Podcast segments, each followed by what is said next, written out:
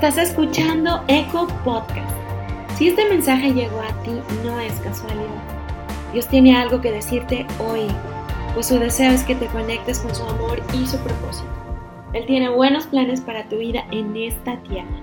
Escucha su voz.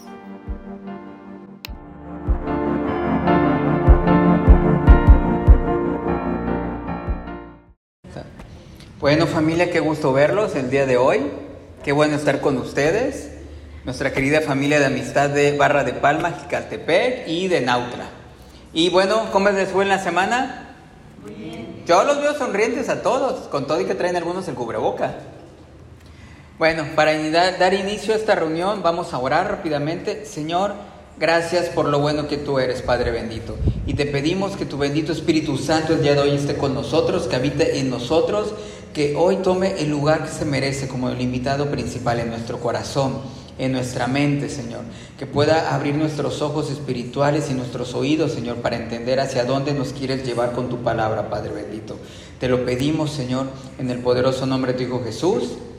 Amén. Amén. Y pues bueno, familia, como recordarán, estamos con esta serie, ¿cómo se llama? El nuevo tema, espera lo mejor. Exactamente.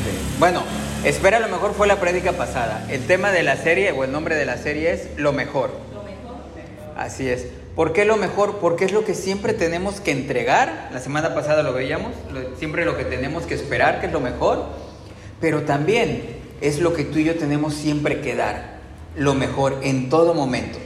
¿A quién no le gusta sentirse apapachado en su casa? Sentirse amado. O sea, de que sabes que llegas a tu casa, llámese tu esposo, marido, tu esposa, tus hijos, y sentir que eres especial para ellos. O sea, que realmente te hablan con amor, les importas, quieren lo mejor para ti. ¿A quién no le gusta eso? Que nos pongan atención, que seamos la prioridad. Es como cuando un amigo te invita a comer. Este, no sientes bonito cuando llegas, por ejemplo, en las fiestas y apenas te vas sentando y qué te sirvo de tomar. Y antes de que te digas algo, bueno, al menos en la zona de nosotros, lo típico que te ponen ahí luego, luego los platos que con tamales, que con chiles, con un montón de comida mexicana que nos encanta. Así de, sírvete a cuerpo de rey. O sea, no te vamos a preguntar, tú sírvete a que te llenes. Si algo te falta, me avisas. ¿A quién no le gusta estar así? O cuando te levantas en la mañana te digan, este, mi amor, ¿qué quieres de desayunar? Y tú, uy, hoy sí puedo pedir hot cakes, no me van a poner verduras. O sea, estás maravillado, estás encantado, pero lo que, aparte de ver de esa atención que tienen contigo, lo que estás viendo es a una persona que está dando lo mejor para ti que no te está poniendo peros del tiempo, que no te ve así como de que después lo atiendo o que se atienda solo, le interesas a alguien, le importas. Incluso cuando tú y yo estamos en pareja o en familia, no sé ustedes, pero a mí me pasa muy a menudo que, por ejemplo, estamos en la casa, vamos a ver una película en familia. Y luego mi mujer hasta me dice, oye, es que te tardas mucho, fallo, que no encuentras una película adecuada ahí en Netflix para ver. Porque muchas veces me pongo a ver, digo, a ver, ¿qué película puede ser buena para los tres? Para que le veamos Gala, yo, y para que Helio también se entretenga y la vea. Entonces, ¿qué es lo que tratamos de hacer? Que ese momento que pasamos juntos sea en excelencia, que todos lo disfrutemos plenamente. O sea, que en el rato que estemos ahí, no estemos así como que durmiendo, ah, es que está demasiado infantil la película. O cosas por el estilo. Es como cuando en diciembre te preguntan, oye, una, recomiéndame una película navideña. A mí siempre me dicen, oye, una película, ya ves que te juntas entre los cuates. Una película que todos disfrutemos, duro de matar. Después explicaré el por qué, pero es una película navideña. Puede que estés o no de acuerdo conmigo, pero bueno, a eso voy. Que nos sentamos plenos, que nos sintamos en confianza, que nos sintamos importantes para alguien. ¿Y sabes qué? A Dios, así como ya te hice recordar cómo te sientes cuando te tratan así, a Dios también le encanta que le des el primer lugar. A Dios también le encanta que le des el primer lugar en tu vida. A Él lo pone feliz que lo honres. A Él lo pone feliz que tú estés pensando que es lo mejor y que se lo estás entregando a Él. En muchas ocasiones, lamentablemente, no lo hacemos así. Siempre vemos primero nosotros, después nosotros, con qué nos vamos a quedar nosotros y después vemos qué damos. Es como cuando estamos con el diezmo, ¿no? Por aquí nos están pagando la quincena o catorcena, como te la den, ¿Y qué pasa? A ver, saco mis gastos de esto, de esto, de esto, metemos otros gastos que no iban ahí Y ya hasta el final cuando tenemos que dar el diezmo, ah, no, ya me completé. No, ya voy a quedar muy corto. ¿Qué nos pasa? No estamos dando, ahora sí, dándole su lugar a Dios en nuestro corazón. No se le estamos dando la prioridad que se merece. Imagínate cómo se siente Él cuando le damos ese lugar. ¿Cómo se debe de sentir Él cuando lo tomamos primero, cuando pensamos en Él? Así como Él lo hace con nosotros. Yo creo que muy bien, ¿verdad? Así como lo hacemos nosotros. Y eso es algo de lo que te quiero platicar el día de hoy. A ver, quiero que por favor me acompañen a Génesis 4, versículo 1 al 5. Génesis 4 del 1 al 5. Ya te lo acabo de poner aquí en la pantalla por si no traes tu Biblia. Y vamos a leerlo. Es la historia de Caín y de Abel que todos conocemos. Ahora bien, Adán tuvo relaciones sexuales con su esposa Eva y ella quedó embarazada. Cuando dio a luz Caín dijo, con la ayuda del Señor he tenido un varón. Tiempo después dio a luz al hermano de Caín y le puso por nombre Abel. Cuando crecieron, Abel se hizo pastor de ovejas, mientras que Caín se dedicó a cultivar la tierra. Este fue el origen de la ganadería y la agricultura prácticamente. Al llegar el tiempo de la cosecha, Caín presentó algunos, di conmigo, algunos, algunos, de sus cultivos como ofrenda para el Señor. Abel también presentó una ofrenda, lo mejor, repite conmigo, lo mejor de las primeras crías de los corderos de su rebaño. El Señor aceptó a Abel y a su ofrenda, pero no aceptó a Caín ni a su ofrenda. Esto hizo que Caín se enojara mucho y se veía decaído. Hasta ahí vamos a leer familia. Desde aquí podemos ver que por fe Abel presentó una mejor ofrenda. Desde aquí lo podemos ver. Pero eso es algo de lo que vamos a ir viendo ahorita conforme vayamos avanzando en la prédica. La prédica del día de hoy la titulado Mi mejor ofrenda. Mi mejor ofrenda. ¿Qué es lo mejor que tú y yo podemos ofrendar? ¿Qué es lo que tú y yo mejor podemos dar? Piénsalo un momento. Mira, yo de alguien que he aprendido, llámalo ofrendar, llámalo el dar lo mejor por alguien. Obviamente ha sido de Dios, de cuando leemos la Biblia, de las enseñanzas que tenemos. Pero un ejemplo que yo puedo ver día a día es el de mi esposa Gala, de quien he aprendido bastante. A ver, mujeres hermosas, ¿sí o no ustedes se los vamos a reconocer el día de hoy? Tienen que ver por los niños, la ropa de los niños, el alimento de los niños, el marido, la ropa del marido, que si le planchas, que si esto, las cosas de la casa. Ven un montón de cosas, ¿verdad? Nosotros también somos buenos, pero vamos one by one, una por una, una por una. No se me amontonen con tantas cosas porque luego ahí el hámster como que se alenta. Pero ustedes siempre están al pendiente de todo y siempre lo hacen con el mayor amor posible. Se va el chamaco a la escuela, espérate, espérate, estás despeinado, vente, así vas bien. Siempre lo hacen todo con amor y dando lo mejor. Eso es algo que yo he aprendido con mi esposa. Obviamente antes de que estuviera yo casado con Gala sí me preocupaba en ciertos detalles como esos el dar lo mejor por las personas, por la familia. Pero a ella realmente le ha aprendido eso. El que si te vas a interesar por alguien, hazlo bien. Hazlo de una manera excelente, con amor sobre todo. Hay ocasiones en que hemos ido, por ejemplo, a la casa de ustedes allá a Jalapa, Amistad de Jalapa, y no sé si hay alguna reunión en la noche o si hay algún congreso o algo.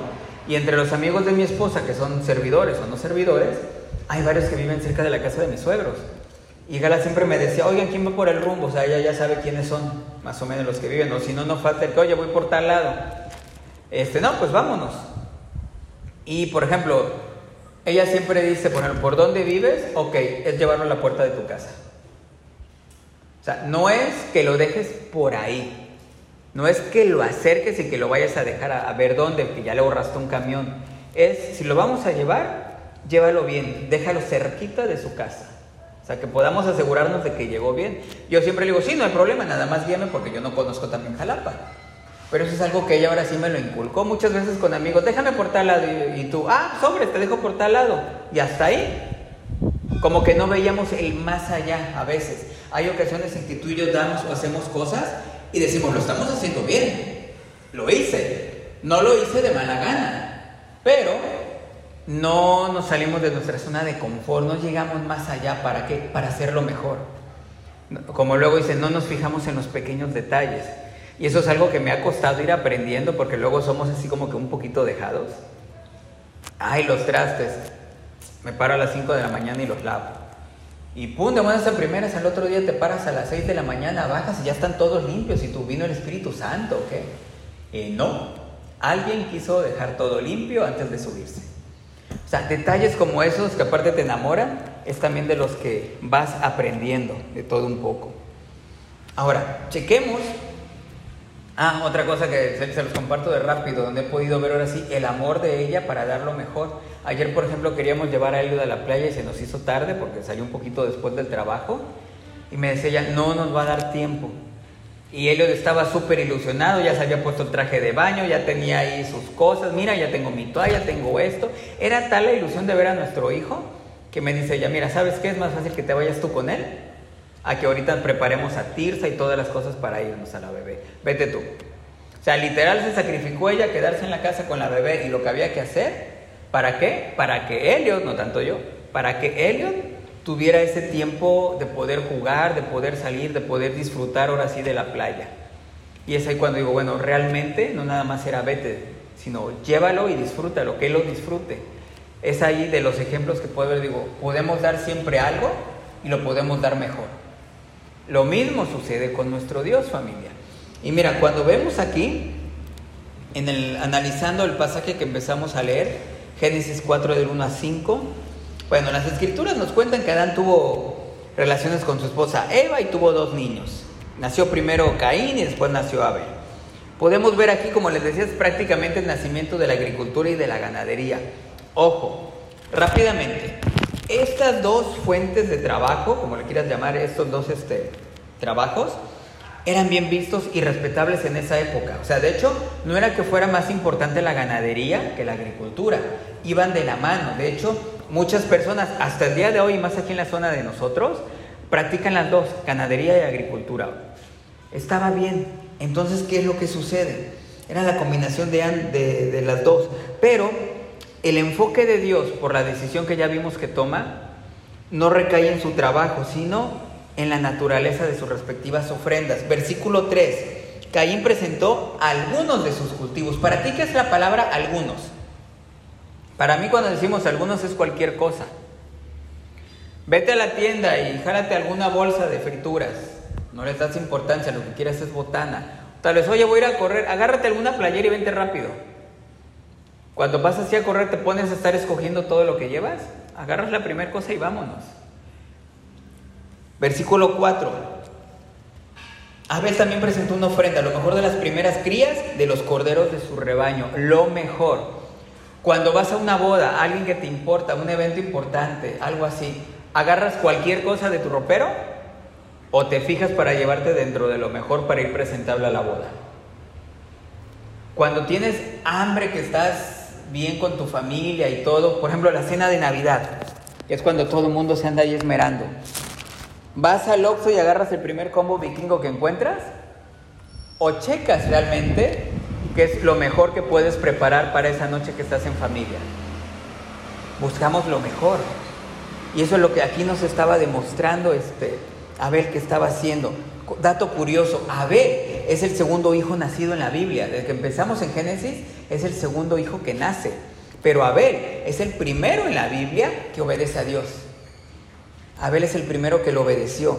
La Biblia nos dice por qué Dios rechazó el sacrificio de Caín. Quizás fue su actitud, tal vez, de un poquito irrespetuoso. Quizás su ofrenda no estaba dentro de las normas de Dios. Proverbios 21, 27 nos dice, el sacrificio del malvado es detestable, sobre todo cuando lo ofrece con malas intenciones. Otra versión nos dice, Dios no soporta a los malvados que le traen ofrendas y no son sinceros. Dios no se va a fijar en cuánto le estás llevando, en el grado de cuánto pueda valer. Qué bueno si le das de más. Pero Dios lo que se va a fijar primero es en tu corazón. ¿De qué manera lo estás dando? ¿Lo estás dando con gusto? ¿Lo estás dando con alegría? ¿Eres un corazón que da? ¿O eres un corazón que simplemente va y cumple? Ahí está mi diezmo. Oye, que hay que ir a arreglar la iglesia. Ahí vamos. ¿Barriste? No se ve tanto polvo. O sea, ¿a dónde está ese corazón? Es lo que Dios está viendo. Dios evalúa nuestros motivos, tanto la calidad que le ofrecemos. Cuando entregamos tú y yo a algo a Dios, debemos de hacerlo por corazón. No debemos de preocuparnos por la cantidad, debemos de preocuparnos porque nuestro corazón el primer lugar lo tenga Él. Es lo que tú y yo nos tenemos que fijar, iglesias. ¿Aquí estamos bien? Ahora, ¿por qué fue mejor Abel? ¿Por qué lo hizo? Uno, porque él tenía su corazón sincero. Pero, si tú y yo seguimos leyendo, vámonos hasta Hebreos 11.4, podemos ver ahí la respuesta que nos la están dando. Ahora, chécate. Génesis es el inicio. Y después nos vamos hasta Hebreos, que es el Nuevo Testamento. Cuando todavía esta prueba de fe que dio este Abel es recordada. Nos dice, fue por la fe que Abel representó a Dios una ofrenda más aceptable que la que presentó Caín. La ofrenda de Abel demostró que era un hombre justo y Dios aprobó sus ofrendas. Aunque Abel murió hace mucho tiempo, todavía nos habla por su ejemplo de fe. Abel sabía, Abel, Abel tenía fe en el Señor, sabía quién era Él, por eso Él le daba lo mejor.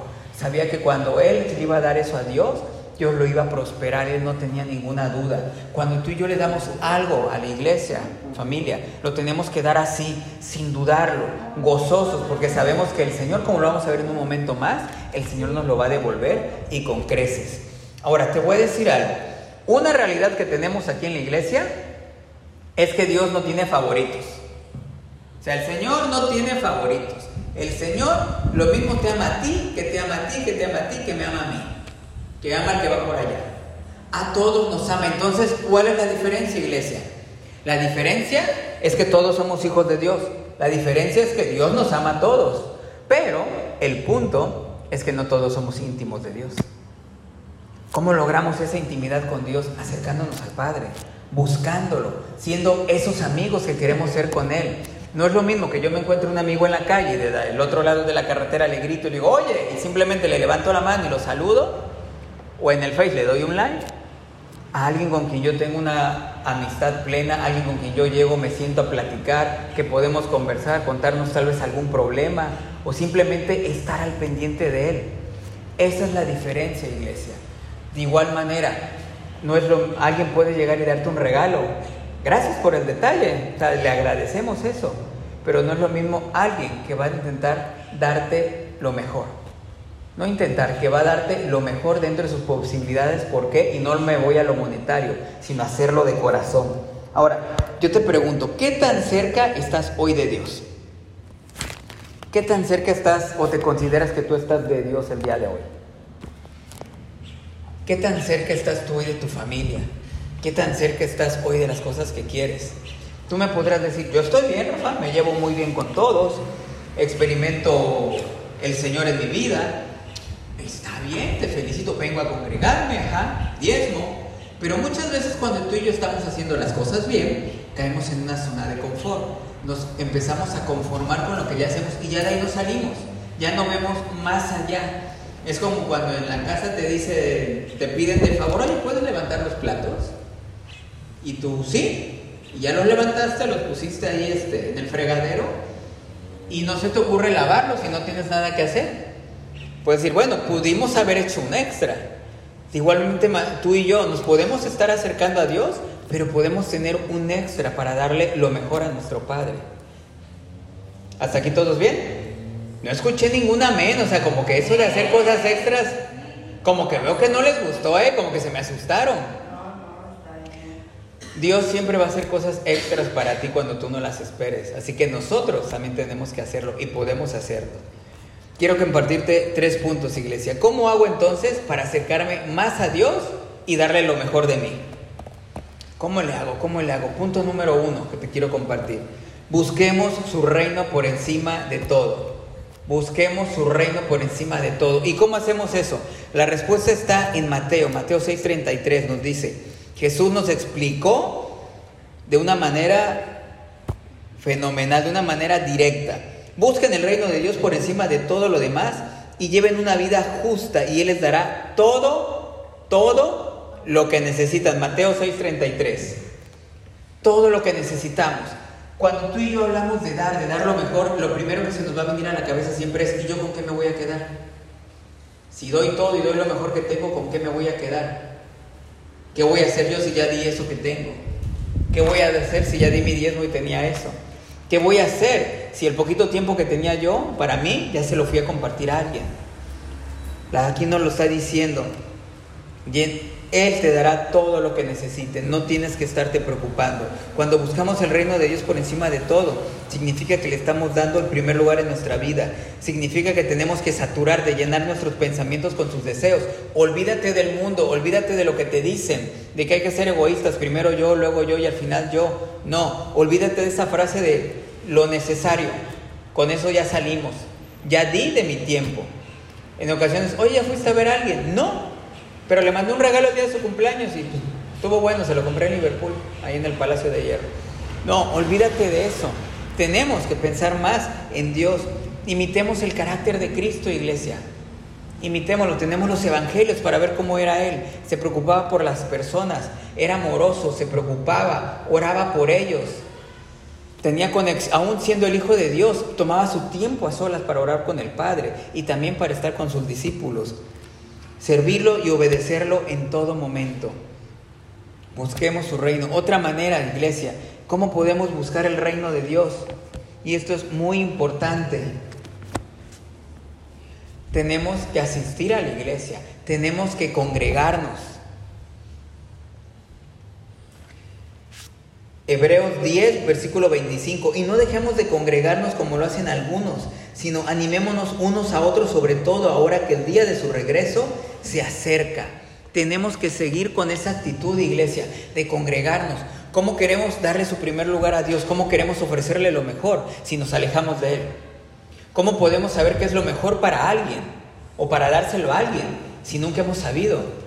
¿Te ha tocado de que te invitan a un cumpleaños de alguien que te consideró importante porque te invitó? Y tú te quedas, ¿qué será bueno regalarle? ¿Qué talla es? ¿Quién sabe? Este, ¿Qué color le gusta de ropa? ¿Quién sabe? No sabemos nada de esa persona y aún así nos están invitando y andamos preguntando por otros lados. No perdamos la oportunidad, iglesia, de pasar tiempo con nuestro Dios, de buscarlo para saber realmente lo que Él quiere de nosotros y hacia dónde nos quiere llevar. Yo no sé a dónde Dios te quiera llevar, pero lo que yo sí sé es que a donde te quiere llevar es un lugar de bendición y es un lugar mejor del que estamos ahora. ¿Por qué? ¿Qué pasa? Amén. ¿Qué es lo que más importa a veces para nosotros? Desgraciadamente a veces nos vamos más por los bienes materiales, las metas, otros deseos que compiten por ser esa prioridad. Pero lo más importante es que siempre le tenemos que dar a Dios el primer lugar en nuestras vidas. Punto número dos.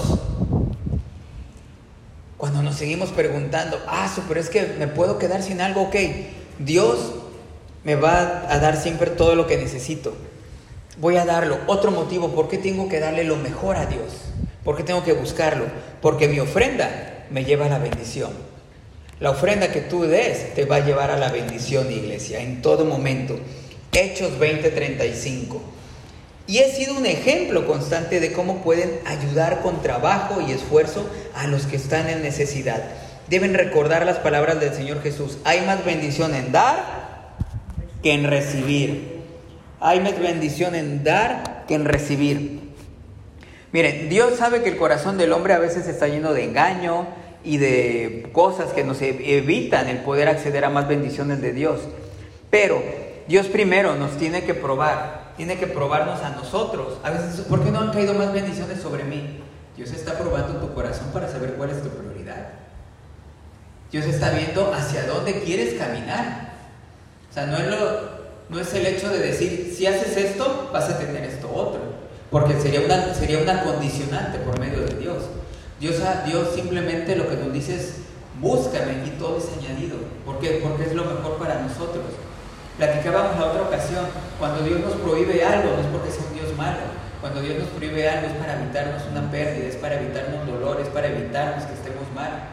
Y cuando Dios nos dice haz esto, es porque viene bendición para nuestras vidas. Por eso es que tú y yo tenemos que estar seguros de esa palabra.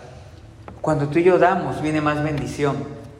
A varios nos ha pasado que en ocasiones, ya ven que hay gente que es media acumuladora, ¿no? Acumula un montón de ropa que ya ni les queda o tiene un montón de cosas y no las das. Un ejercicio tan práctico que es, ok, ¿quieres ropa nueva? ¿Alguien quiere ropa nueva? Saca el bonche que ya no ocupas, que está en buenas condiciones, y bendice a personas que no tienen. Y ya vas a tener espacio para que entre más ropa nueva. Lo mismo sucede con las bendiciones de nuestro Dios. Compártelas, que Dios te va a dar más. Hay ocasiones en que decimos, tenemos un buen trabajo, me ha, me ha costado estar donde yo estoy. Yo lo que completaría es, Dios te ha puesto en el lugar en donde tú estás. Y Dios te ha puesto en ese lugar para que tú puedas tener un mejor sueldo, que puedas tener más oportunidades, para que también ayudes a bendecir a otras personas. Y conforme tú ayudas, vienen más bendiciones a tu vida. Son añadidas. ¿Y sabes qué? De manera gratis, no te van a cobrar nada. Entonces, iglesia, debemos de tener eso muy, muy, muy arraigado en nuestro corazón. Compartamos, compartamos, démosle bendición a otro. Y punto número tres, que te quiero compartir. Ok, voy, ya me, ya me entró en la cabeza eso, primero tengo que buscar a Dios, tengo que compartir para que me lleguen más bendiciones y hasta podemos caer un poco en decir, Señor, no tienes idea, podemos llegar tal vez a la iglesia o con alguien, ya sea que estemos ofreciendo nuestras oraciones, dinero, misericordia, tiempo, lo que tú quieras y nos podemos poner así como, Señor, di de mi tiempo del fin de semana. Me pude haber ido a ver el partido de los vaqueros ahorita que está la pretemporada y vine aquí, Señor.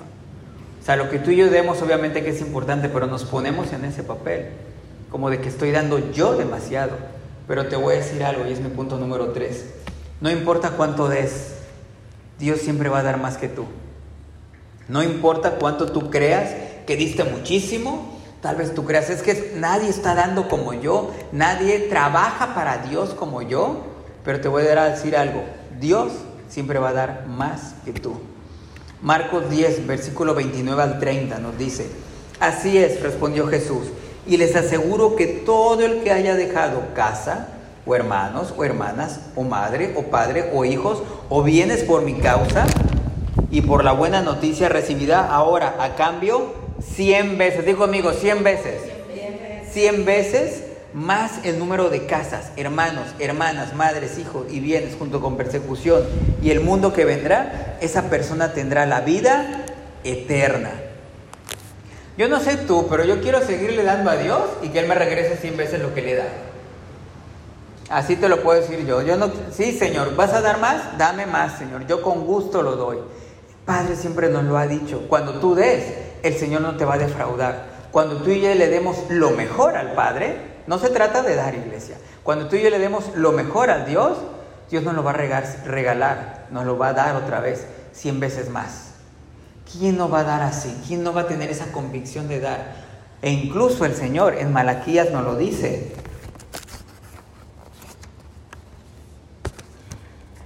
Malaquías tres días todos lo conocemos. Traigan todos los diezmos al depósito del templo para que haya suficiente comida en mi casa. Si lo hacen, dice el Señor de los ejércitos celestiales, les abriré las ventanas de los cielos, derramaré una bendición tan grande que no tendrán suficiente espacio para guardarla. ¿Quién quiere eso? Yo quiero, así que me falta espacio, total, con la bendición que me va a dar, hacemos más galeras, no hay problema. Queremos más bendición del Padre tan grande que no tendrán suficiente espacio para guardarla. Inténtenlo, me encanta esto, pónganme a prueba. Vamos a poner a prueba a Dios porque Él nos lo está diciendo, que Él nos lo demuestre, que van a hacer más todavía la bendición. Sus cosechas serán abundantes porque las protegeré de insectos y de enfermedades. Las uvas no caerán de las vides antes de madurar, dice el Señor de los ejércitos celestiales. ¿Qué más queremos, iglesia? ¿Qué más queremos? Yo te pregunto ahora, ¿qué te evita? ¿Qué te detiene a darle lo mejor a Dios? ¿Qué te detiene a darle lo mejor de tu tiempo, de tus oraciones, de tus ofrendas, de todo? Si sabes que va a venir algo mejor. En nuestra cultura, al menos aquí en México, porque en Latinoamérica no estoy seguro, pero en nuestra cultura aquí en México, en algunos lugares, al diezmo le llaman, este, se me fue la palabra, ¿cómo es? Ah, se me fue, la limosna. En otros lugares dicen, vamos a recoger la limosna, con todo respeto. Pero a Dios no le puedes dar la limosna.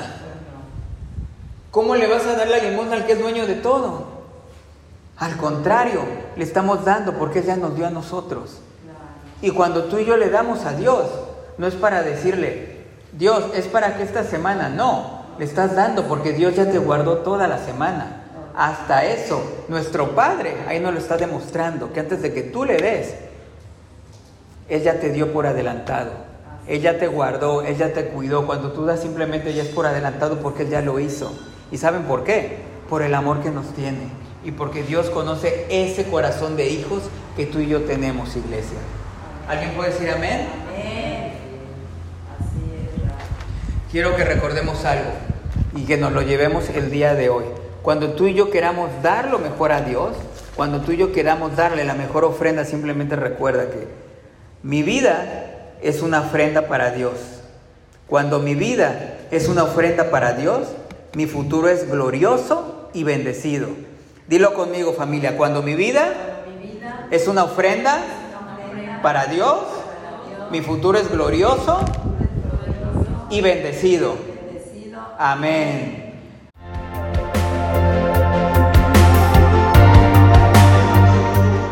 Gracias por escuchar Eco Podcast. Si este mensaje trajo vida a tu corazón, compártelo con alguien más para que muchas personas puedan ser conectadas con el amor y el propósito de Dios. No te pierdas el siguiente episodio. Eco Podcast.